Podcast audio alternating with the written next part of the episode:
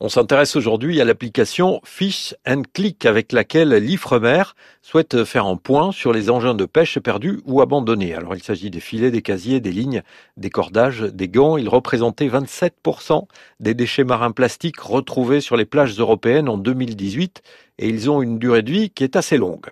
Des animaux sont d'ailleurs fréquemment piégés par ces déchets et comme la plupart se décomposent en microplastiques, les animaux marins peuvent aussi les ingérer.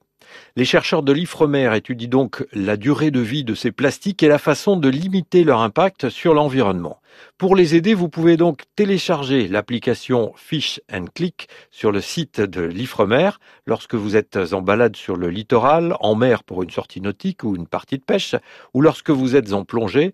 Vous notez vos observations, la date, le lieu, la catégorie de déchets et vous prenez une photo. L'ensemble est transmis à l'IFREMER qui analyse ces données.